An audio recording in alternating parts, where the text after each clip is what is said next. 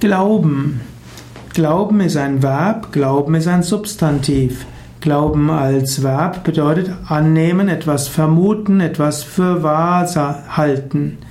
Glauben als Substantiv ist eine innere Überzeugung von etwas. Man kann den Glauben haben an das Gute im Menschen.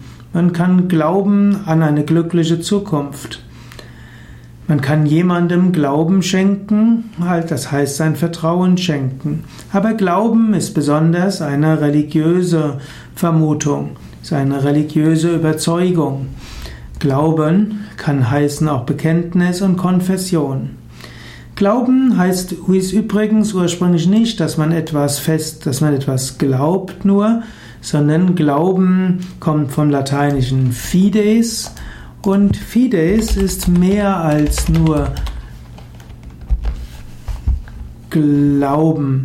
Fides auf Lateinisch bedeutet in tiefe Überzeugung. Fides bedeutet auch Gottesverehrung. Fides bedeutet auch eine Person, die Personifikation der Treue in der römischen Mythologie. Fides ist also Treue, Fides ist Glaube, Vertrauen. Im Lateinischen gibt es äh, die Aussage Glaube, also Fides, Spes et Caritas. Fides wird dann als Glaube übersetzt. Spes heißt äh, Hoffnung und Caritas ist die Liebe.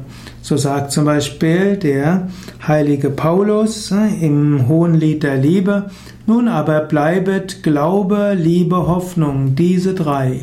Aber die Liebe ist die größte unter ihnen. Und was hier als Glauben bezeichnet wird, ist auf Lateinisch Fides. Und Fides heißt Treue, heißt auch Glaube, heißt auch Überzeugung, heißt aber vor allen Dingen bereit sein, bei dem zu bleiben, was man tut. In diesem Sinne, was heute unter Glauben verstanden wird, ist etwas anderes, als was es ursprünglich bedeutet hat.